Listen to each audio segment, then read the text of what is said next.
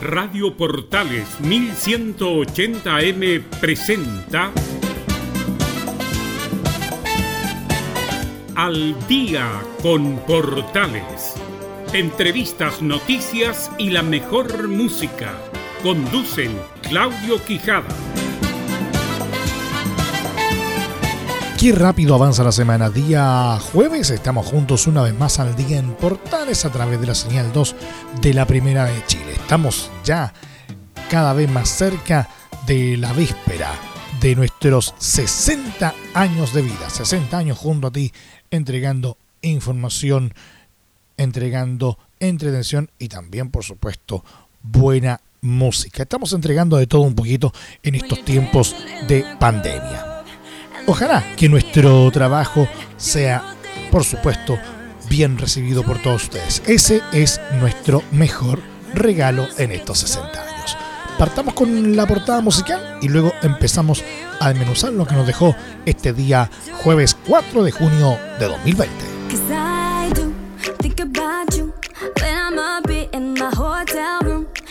is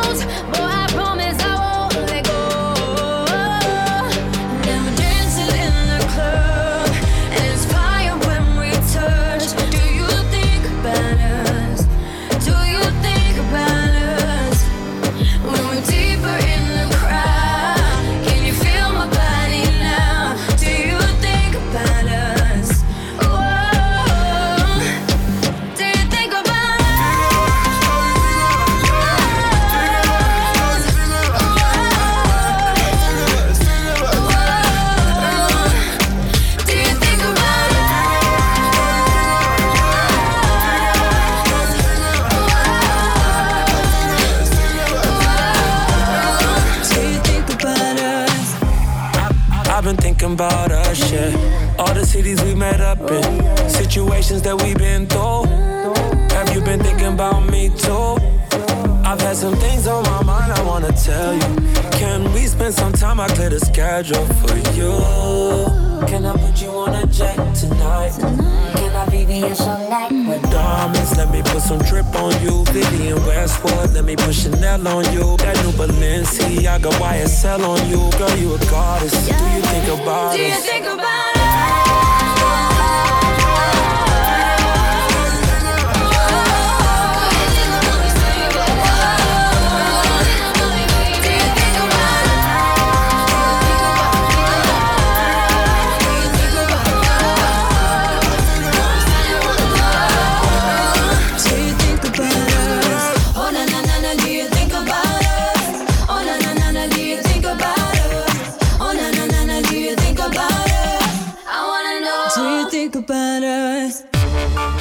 Empezamos a revisar la actualidad de esta jornada y como es habitual partimos con el estado diario del avance de COVID-19 en nuestro país. Fíjese que por segundo día consecutivo Chile anotó más de 80 muertes por coronavirus en 24 horas, con lo que el total de decesos se eleva hasta los 1.356.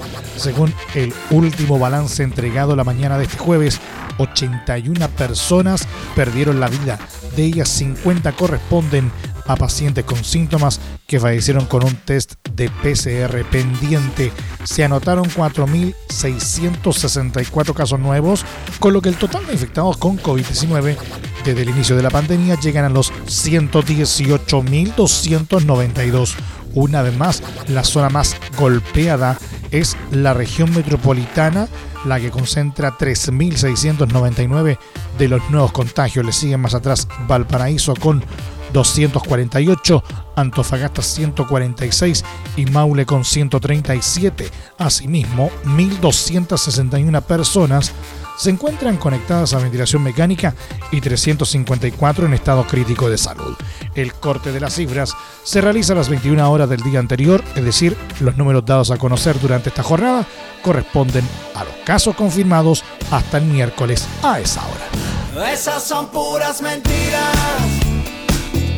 Esa noche yo no andaba allí. Debes estar confundida.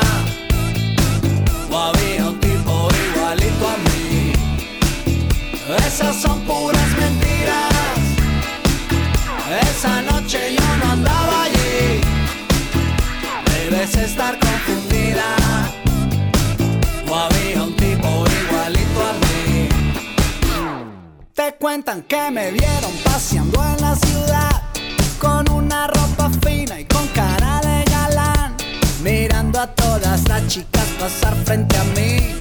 Pero eso es imposible, yo nunca estuve allí. Cuando no estás conmigo, yo me porto bien. Me quedo encerrado viendo la TV. No salgo ni a la esquina ni hablo con mi vecina. Aunque no te lo niego, sigue estando divina. Esas son puras mentiras. Esa noche yo no andaba allí. Debes estar confundida. Había un tipo igualito.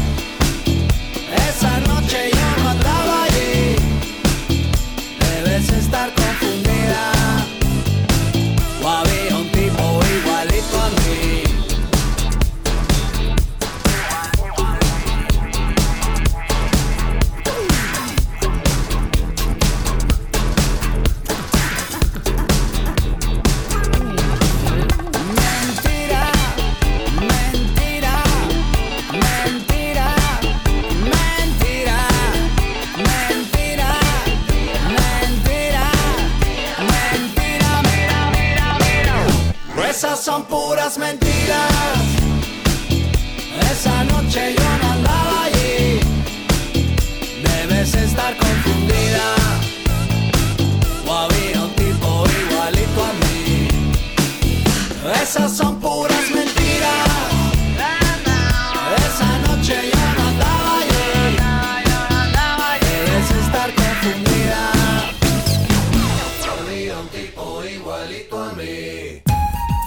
Durante la tarde de este jueves en el Palacio de la Moneda se realizó un nuevo cambio de gabinete, el cual se centró principalmente en modificaciones al comité político. Para ello, el presidente Sebastián Piñera convocó a sus ministros, cuyo acto se concretó pasada las 13.30 horas, y si bien los ajustes se realizan tradicionalmente en el Salón Montvara de la Moneda, el cambio se ejecutó al aire libre en el patio de los cañones a raíz de la crisis sanitaria, un hecho inusual que no se había registrado al menos en la última década. El ministro de Salud Jaime Mañalich no estuvo entre los cambios, pese a las crecientes críticas de la oposición y de expertos en medio de la pandemia. El ministro secretario general de la presidencia, Felipe Ward, dejó la cartera para asumir como titular de vivienda, liderado hasta hoy por Cristian Monkeberg. A su vez, este último asumió como titular del Ministerio de Desarrollo Social en desmedro de Sebastián Sichel, un movimiento que respondería a las presiones de RN en las últimas semanas que pedían al gobierno presencia en el comité político. En tanto, el cupo de SECPRES fue ocupado por el actual subsecretario de Desarrollo Regional Claudio Alvarado, un funcionario clave en las gestiones del gobierno ante el Congreso, incluso desde su actual rol, las cuales ahora cumplirá oficialmente a cargo de la cartera. Con todo, este nuevo escenario dará más poder al ministro del Interior Gonzalo Blumel, que tiene alta afinidad con Alvarado, e incluso su entorno suele decir que trabajan de memoria. En tanto, la permanencia de la ministra vocera de gobierno Carla Rubilar estuvo en suspenso previamente, pero finalmente no fue removida de su cargo. De todas formas, el ajuste dejó entrever una fuerte señal de respaldo a la gestión de Mañarich. En definitiva, el único que efectivamente salió del gabinete es Sebastián Sichel, que en su llegada al cargo a fines de 2019 fue en principio fuertemente resistido por la UDI, aunque a la fecha se encontraba bien evaluado y estaba trabajando estrechamente con el titular de Hacienda Ignacio Briones. Sin embargo, Piñera sorprendió al anunciar que Sichel asumirá la presidencia de Banco Estado en reemplazo del actual directivo Arturo Tagle. Estamos al día en Portales, en la señal 2 de la Primera de Chile. Say what you will. Love is hard to find. Have that not feel.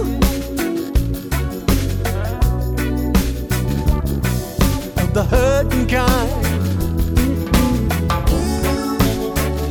Will take a lot of money. buy up on the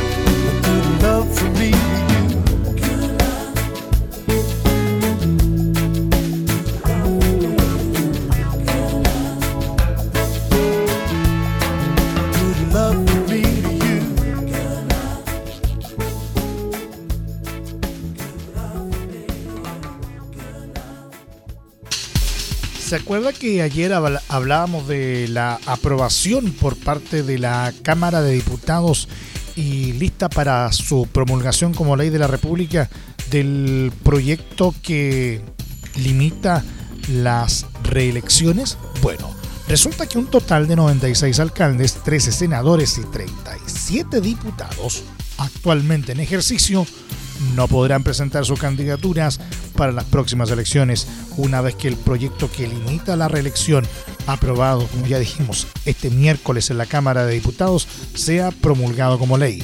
Esto luego que el Senado cometiera un error en su votación, rechazando una indicación que aplicaba retroactividad en la aplicación de la ley, es decir, que la nueva ley no sería válida para impedir las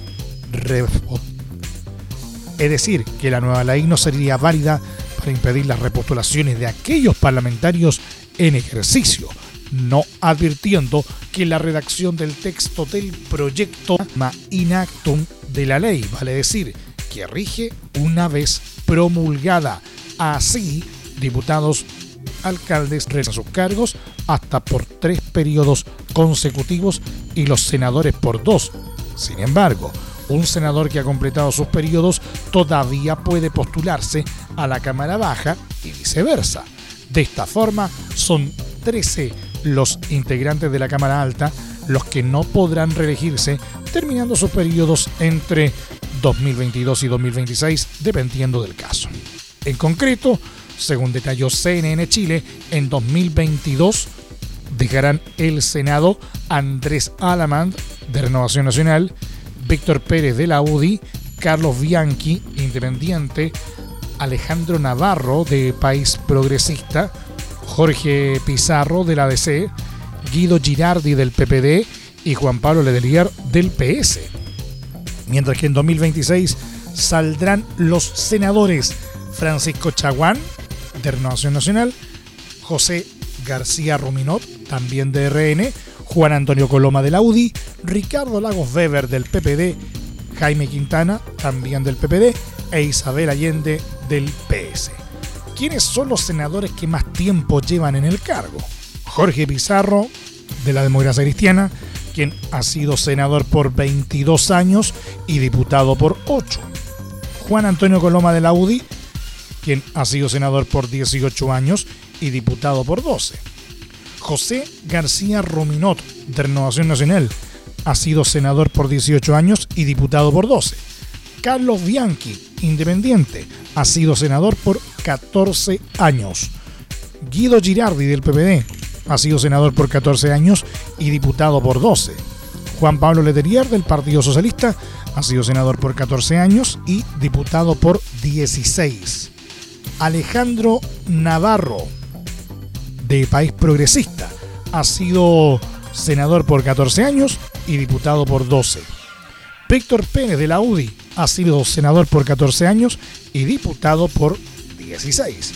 En el caso de los diputados, estos son los 37 parlamentarios que no podrán reelegirse en sus cargos y los periodos que llevan acumulados. Veamos. Los independientes Pepe Out con tres periodos y René Zafirio también con tres periodos. Los demócratas cristianos Pablo Lorenzini con seis periodos, Mario Venegas con cuatro, Matías Walker con tres periodos, José Miguel Ortiz con ocho periodos, Jorge Zapag con cuatro, Gabriel Silver con cuatro, Víctor Torres con tres periodos. Por el Partido Comunista, Hugo Gutiérrez con tres periodos y Guillermo Tellier también con tres periodos. Por el Partido por la Democracia, Cristina Girardi con tres periodos, Rodrigo González con cinco periodos y Tucapel Jiménez con cuatro periodos. Por el Partido Radical, Carlos Jarpa con seis periodos, Fernando Mesa con cinco periodos y José Pérez también con seis periodos. Por el Partido Republicano, Ignacio Urrutia con cinco periodos. Por el Partido Socialista, Juan Luis Castro con tres periodos, Marcelo Schilling con cuatro periodos, Fidel Espinosa con cinco periodos, Manuel Monsalve con cuatro periodos. Por Renovación Nacional, en tanto, René Manuel García con ocho periodos, Leopoldo Pérez con tres periodos, Marcela Sabat con tres periodos, Alejandra Sepúlveda con cinco periodos y Alejandro Santana con tres periodos. Por la Unión Demócrata Independiente, en tanto, figuran Pedro Álvarez Salamanca con tres periodos, Ramón Barros con cinco periodos, Javier Hernández cinco periodos, María José Hoffman tres periodos, Isa Cort con tres periodos, Javier Macaya con tres periodos, Patricio Melero ocho periodos, Celso Morales tres periodos, Iván Norambuena cinco periodos y Enrique Van Reselbergue con tres periodos. En la vereda de los alcaldes, la lista es más larga alcanzando a 96 autoridades. Entre los líderes comunales destacan algunas autoridades que llevan más de 16 años en sus cargos. De menor a mayor, vale mencionar a la alcaldesa Virginia Reginato de Viña del Mar, en la región de Valparaíso, quien lleva 16 años, y Mario Olavarría de Colina, en la región metropolitana, ambos militantes de la UDI. En tanto, 24 años lleva los alcaldes Raúl Torrealba, de Renovación Nacional en Vitacura, región metropolitana, Víctor Toro, independiente de la nueva mayoría en San Nicolás, región del Biobío, y Manuel Salas, demócrata cristiano en Nueva Imperial, región de la Araucanía. Finalmente, llevan 28 años, es decir, fueron electos inicialmente en 1992. Los socialistas Sadi Melo en El Bosque y Johnny Carrasco en Pudahuel, ambos en la región metropolitana. Sixto García de Renovación Nacional en Camiña, región de Tarapacá. Luis Mella, demócrata cristiano en Quillota, región de Valparaíso. Rubén Cárdenas, del PRSD en Calbuco, región de los lagos. Ricardo Ritter, de la UDI en Laguna Blanca. Y Tatiana Velázquez, independiente pro UDI en Río Verde, ambos en la región de Magallanes. No se puede dar andú, ni volver a la simpleza que me quite la tristeza. No hay nadie como tú. Compartiéndome canciones, pero son más los errores que ilusiones.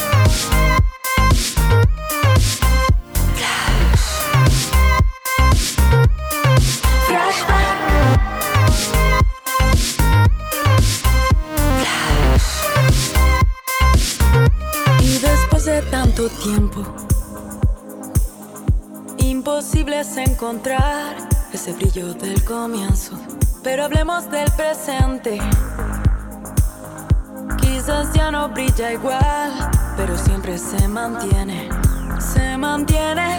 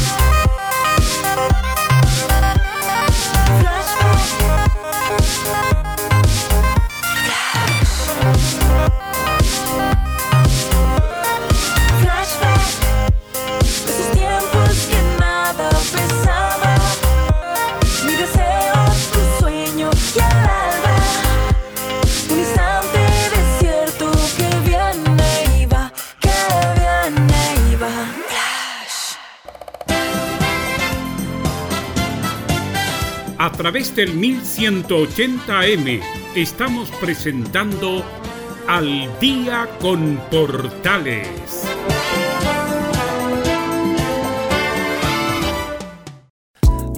Yeah, it's the Pied Piper of R&B.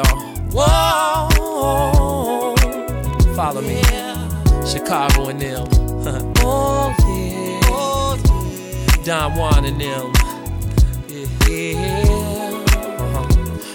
y'all. Remix. Said I know that it's somebody's birthday tonight somewhere. And I know somebody's gonna celebrate tonight somewhere. I know one thing's for sure. I'm gonna put on my dancing shoes. I'ma hit the door and go out and step the whole night.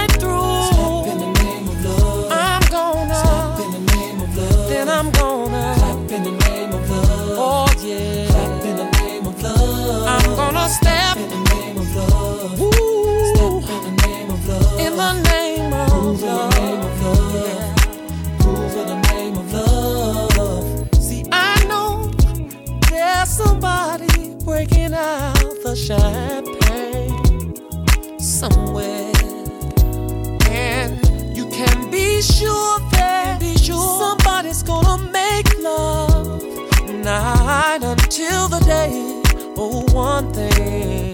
One thing's for sure. I'm gonna put on my dancing shoes. Then I'ma yeah. hit the door and go out and step the whole night through.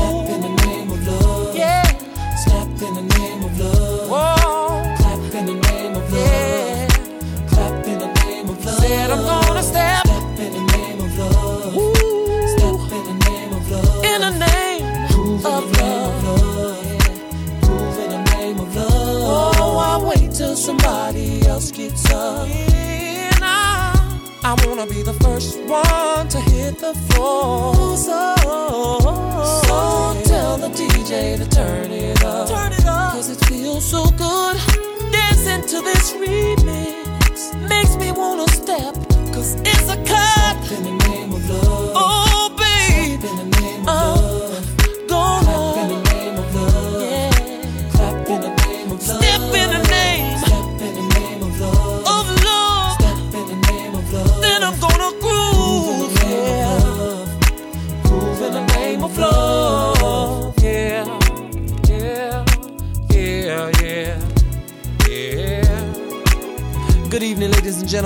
Pied Piper of R&B, and I would like to welcome you to the Chocolate Factory. This album was designed to make you feel good. For those of you who want to feel good, follow me.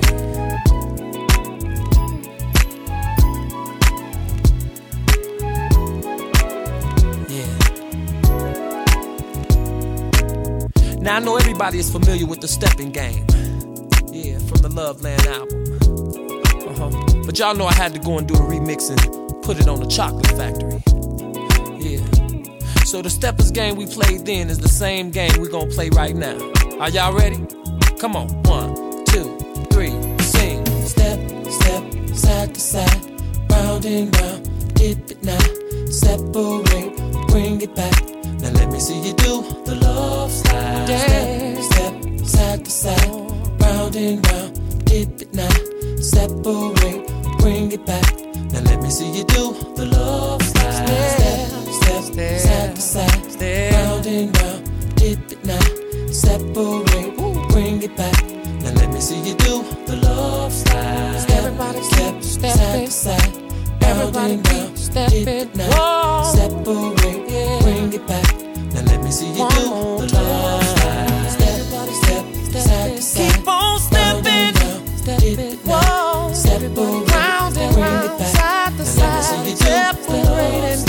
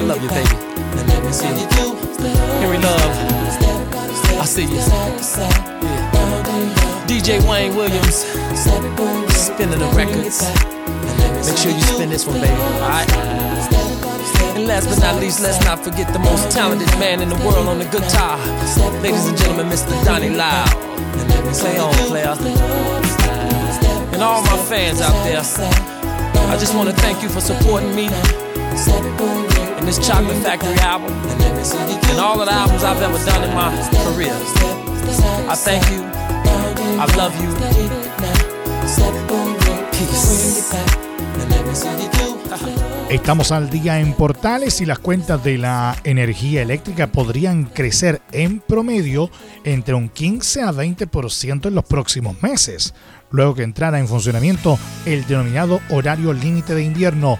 Expertos y parlamentarios pidieron cambiar la regulación de la normativa con el objetivo de agregar nuevas indicaciones para que sea totalmente suspendida en casos de crisis como el actual.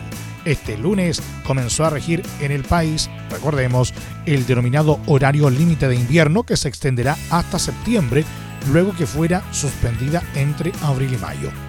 Según informó el Ministerio de Energía, la normativa implica que todos los hogares residenciales del país tendrán un tope de consumo de 430 kWh mensual y en caso de excederse se agregará un cobro extra que realizará la empresa distribuidora de energía. Esta situación se produce en medio de los cientos de reclamos que han surgido de los clientes por excesivos cobros de energía que han quedado reflejados en sus boletas producto del consumo estimado que realizaron las distribuidoras en marzo. De acuerdo a la Superintendencia de Electricidad y Combustibles, solo en mayo recepcionó 13.305 reclamos vinculados a esta problemática, número que supera, por ejemplo, a lo recibido entre enero y mayo de 2019. De esta forma, han surgido dos aristas en el Ministerio de Energía en relación al horario límite de invierno y cómo solucionar la molestia de las personas por el consumo estimado. En relación al primero, el director del Departamento de Ingeniería Eléctrica de la Universidad de Santiago, Humberto Verdejo, sostuvo que esta emergencia viene a evidenciar la necesidad de cambiar la regulación, advirtiendo que esto impactaría en costos a las generadoras o al gobierno. Marco Rivera, director del Centro Tecnológico de Conversión de Energía de la Universidad de Talca, agregó que el límite de invierno considera el promedio de consumo entre octubre y marzo más el 20%. Si se sobrepasa de ese valor, las empresas distribuidoras podrán cobrar una tarifa extra, la cual depende de cada empresa. Esta medida se aplica con el objetivo de regular el consumo en los meses invernales. En la Comisión de Minería y Energía también ha sido tema de discusión. Durante esta jornada se produjo un intenso debate que incluyó cuestionamientos al Ejecutivo por no presentar el proyecto para la reforma de la ley de distribución de energía que debió haberlo realizado en marzo. Sin embargo, el secretario ejecutivo de la Comisión Nacional de Energía, José Venegas, aseguró que el alza que se produciría en las boletas afectará solo al 3% de los clientes. El senador del PPD, Guido Girardi, respondió y señaló como un abuso que se quiera mantener la tarifa de invierno, agregando que la defensa al mecanismo es inaceptable. Recordemos que la denominada ley larga del Ministerio de Energía busca, entre otras cosas, abrir competencia en la comercialización de electricidad y mejorar la calidad de servicio y respuesta que reciben los usuarios.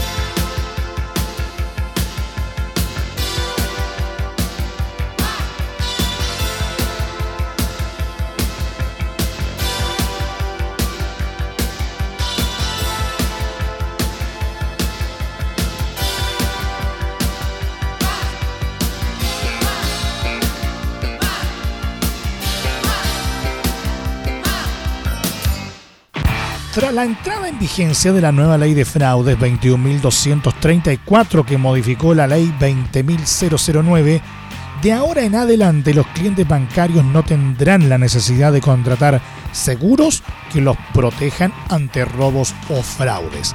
La razón será el banco, al ser quien tiene la obligación de velar por la seguridad general, ciberseguridad y resguardo de dineros, quien deberá responder ante cualquier eventualidad.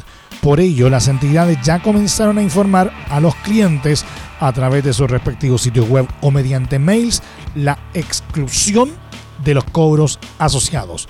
La protección sin costo ante cualquier fraude, robo o hurto aplica para los clientes de cualquier producto, débito, tarjeta de crédito, entre otros. El llamado de los bancos, por tanto, subraya que los clientes deben avisarles inmediatamente cualquier operación que desconozcan, giros, transferencias, abonos, entre otras. Luego seguirán el protocolo conforme al nuevo estatuto. Las entidades tendrán un plazo de 30 días hábiles para verificar lo anterior y responder al afectado. Por último, en caso de que deba haber una devolución de dinero, esta se realizará a través de abono o depósito directo en la cuenta vigente y registrada para tal efecto.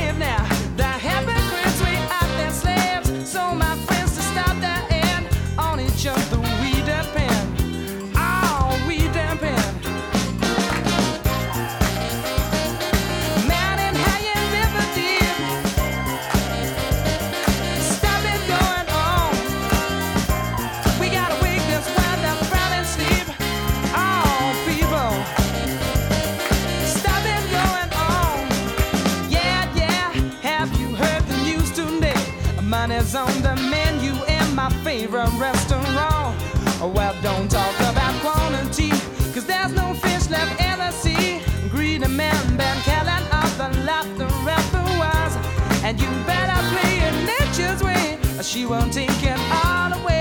And don't try and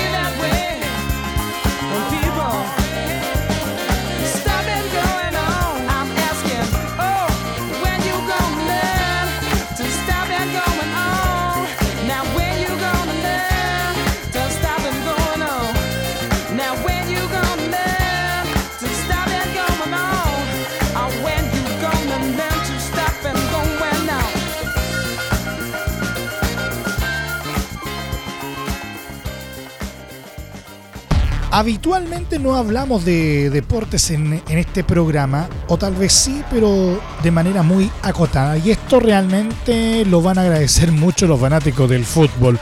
Resulta que el médico Fernando Yáñez, integrante de la Comisión Retorno de la ANFP, reveló que la idea de las autoridades es que el fútbol profesional chileno pueda volver a las canchas el 31 de julio.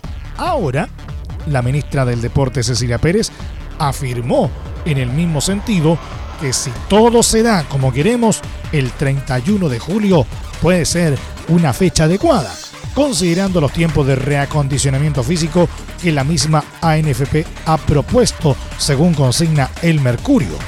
La secretaria de Estado señaló que estoy de acuerdo con la forma en la que lo plantea el doctor Fernando Yáñez. Enviamos un protocolo a salud que se está perfeccionando. Además, Pérez indicó que en comunas sin cuarentena ya podemos hablar de un retorno a la actividad en espacios abiertos con un distanciamiento deportivo para el trote y el ciclismo, por ejemplo. Cabe recordar que desde la Conmebol esperan que el fútbol profesional vuelva a toda Sudamérica en septiembre y que las clasificatorias mundialistas comiencen en octubre o noviembre.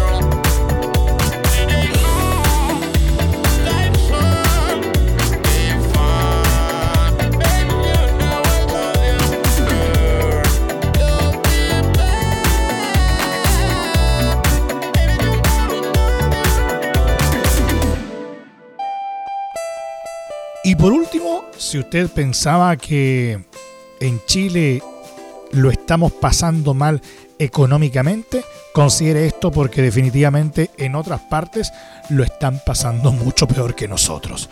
Resulta que el número de estadounidenses que perdieron su empleo, al menos temporalmente por la pandemia de coronavirus, supera los 42 millones tras registrarse 1,87 millones de nuevas solicitudes de subsidios por desempleo la semana pasada, informó este jueves el Departamento del Trabajo.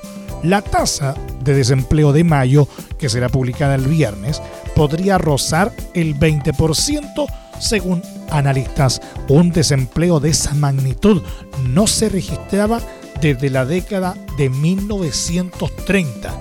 La cifra de nuevos pedidos en la semana terminada el 30 de mayo fue 249 mil menor a la de la semana anterior, lo que indica una disminución del ritmo de despidos desde el inicio de la pandemia en el país del norte a mediados de marzo. Desde el monto histórico de 6,8 millones de no desempleados registrados durante la última semana de marzo, la cifra de nuevos inscritos disminuye lentamente cada semana. En total, unos 43 millones de estadounidenses se inscribieron en las ayudas por desempleo en los últimos dos meses y medio. Sin embargo, solo unos 21,5 millones habían sido indemnizados hasta la semana del 17 al 23 de mayo. La diferencia se explica porque algunas personas no pueden acceder a los subsidios mientras otros encontraron un nuevo empleo.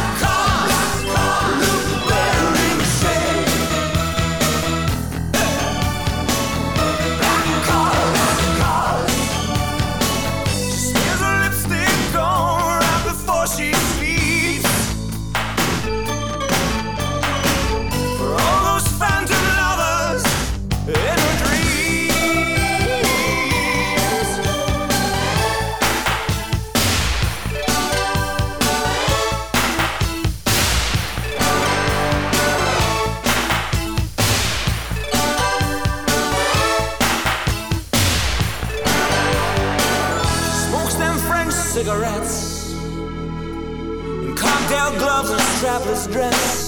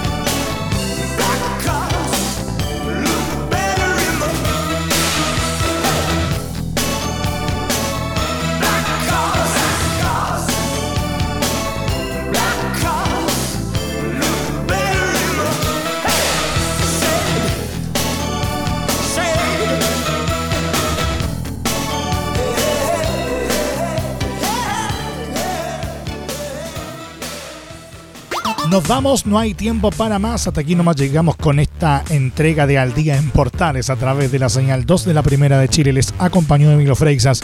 Muchas gracias a quienes estuvieron con nosotros en esta jornada. Les recordamos que la restricción vehicular para mañana viernes 5 de junio de 2020 afecta a todos aquellos vehículos con convertidor catalítico inscritos antes de septiembre de 2011 cuyas placas patentes terminen en los dígitos 4 y 5. 4 y 5 entonces la restricción vehicular para los catalíticos mañana viernes. ¿Y qué pasa con los eh, vehículos sin sello verde? Bueno, mañana viernes se verán afectados todos aquellos cuyas placas patentes terminen en los dígitos 8, 9, 0 y 1. Les recordamos que el estreno de este programa, como es habitual, va de lunes a viernes de 20 a 21 horas, así como la, la respectiva repetición de martes a viernes de 2 y media a 3 y media de la madrugada.